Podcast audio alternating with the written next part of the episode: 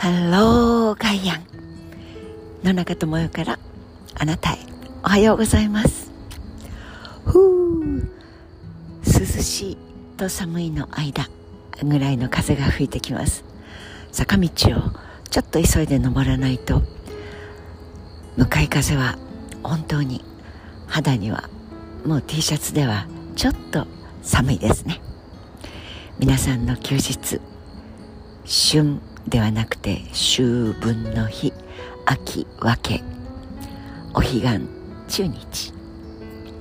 お墓参り。なんでやねんっていつも思ってましたがでもなんとなくおはぎが嬉しくて。そして学校が休みになるのがなんかワクワクして。そんな天高くの真っ青な空とおはぎと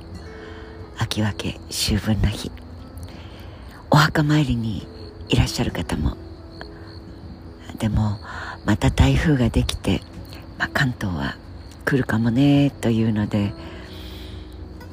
お休みにせっかくこの間に続いて連休があるのにシルバーウィークどうも国が考えたようにホクホクとみんなが長期休暇長期って1週間ですよ。本当にまあ3万年ぐらい前に国民に祝日を連休をそして土曜日を学校休みにしないから家族で旅行に行ったりと言ったって土曜日休みにしてもしたところでですよ。金曜日の夜に動いても土曜日の夜に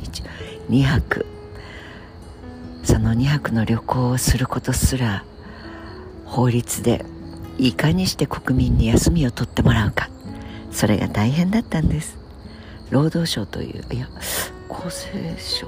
の方だったでしょうか。あるいは当時は合同で委員会を開くなんていうのは夢のまた夢でしたけれど。郵政省と文部省で一緒になってあれは相手と読んだ方が総理大臣だったかそれよりずっと前だったか記憶すらはっきりしないほどまあこれは私の脳みその問題もありますけれどそんな省庁の壁を越えて初めての委員会をしないといけないんじゃないんですかみたいな話をしていて実現した委員会のことを思い出しますが。いずれにしても国民の休暇をどうやって増やすかあるいは何月の第何月曜日とかそういうのを話し合う審議会があってそのメンバーに選ばれた時の議論のなんか今から思うと本当に陳腐ですけれどもすごく不思議な気がしました、まあ、日本生まれ日本育ちですが周りにそのフランス人の家族の人たち父の仕事の関係でそういう国籍が違う人たちが当たり前のように同じ会社で働くというのは当たり前のことだと、まあ、小さい頃思っていましたからフランス人の家族たちは1ヶ月を切るなんていうのはもう考えられないっていう夏休み VACATION なんていう歌が流行っちゃった60年代70年代の初めの頃ですよね、まあ、その頃私は審議員ではなかったんですけど子供で、え国が変わるとそんなに違うのか。印象があります。はてさて、えー、なぜお彼岸かというと彼岸志願あちら側とこちら側。極楽浄土が向こう側です。結局農耕民族だから太陽をしっかりと見てその中でその次年の神の中で種を植えましょうねという時春分の日。そして刈り取りましょうねという収穫の秋分け秋分の日。そうやって五穀豊穣を感謝したり祈ったり。そういうものが私たちのカレンダーの中にしっかりと生活習慣を伴いながら伝わってきています。さて働き方改革。リモート。会社に行かないで仕事ができている。さあコロナが明けました。もう一回通勤電車ラッシュアワーで揺られて詰め込まれていきましょう。と言ってももう「はーい」と言って順調可憐にそう。そう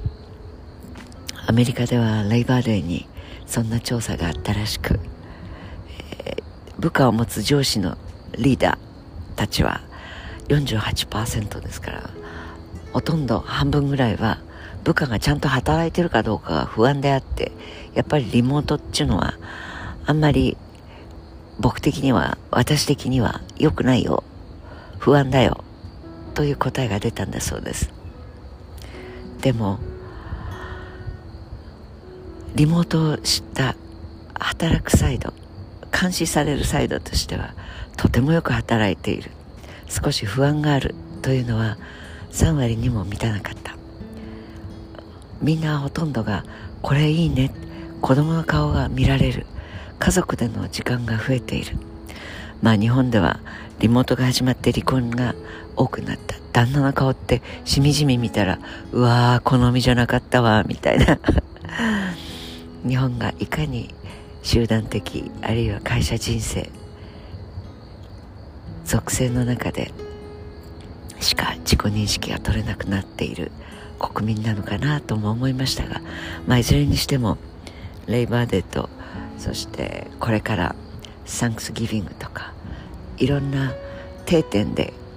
観測できる自分の仕事職場と自分自身の寝起き食べ愛し合い排泄しという家庭というものの距離感がかつてはいかにひどかったかあるいはかつてはいかに良かったか。という思いがたくさんの人に自覚しなさいよといういい悪いではありません。働くとは何か。何のために命自分は生きているのか生きていくのか。そして生まれてきたのか。哲学や宗教も含めていろいろな自己認識が変わっていく。その激流が私たちのこの空と地面を結ぶ間にはあはあはあ呼吸をするということでそう口と鼻の穴を押さえられたら死んじゃいますから生きているとは何なのかも含めて社会全体が捉え直し社会全体が制度設計をしない限り年金も株に株を買い支えるのにジャブジャブ使われて寿命が伸びてきてつまりは豚の貯金箱にいっぱい詰めてきた国家の年金財産はもうもう見るも無残な数字になっています。気がつかないあるいは気がつかないふりをして私の死ぬまでは大丈夫だろう。ダメですよ。そろそろ本気になって日本という国どうやって食べていくのか。そして自分という命どうやって食べていくのか。そんなええー、めんどくせえじゃなくて変えることができるのです。変える主人公は私たちなのですから。岸田総理の国連総会の演説ほとんどのメディア取り上げていませんでしたが後ろ側から誰が聞いてて誰が座ってて誰がいびきをかいていたか。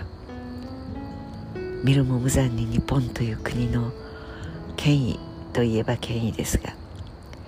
相対的な地位位置見るも無残にガンガン下がっていきます。気がつかなければいけないのは政府ではなくて国民である私たち一人一人なんだなと相変わらずですがいよいよ変えられるという時代に生きていることに感謝をし始めて変えていきましょう。Have a nice day 良い秋をスタートしようじゃありませんか。野中智也でした。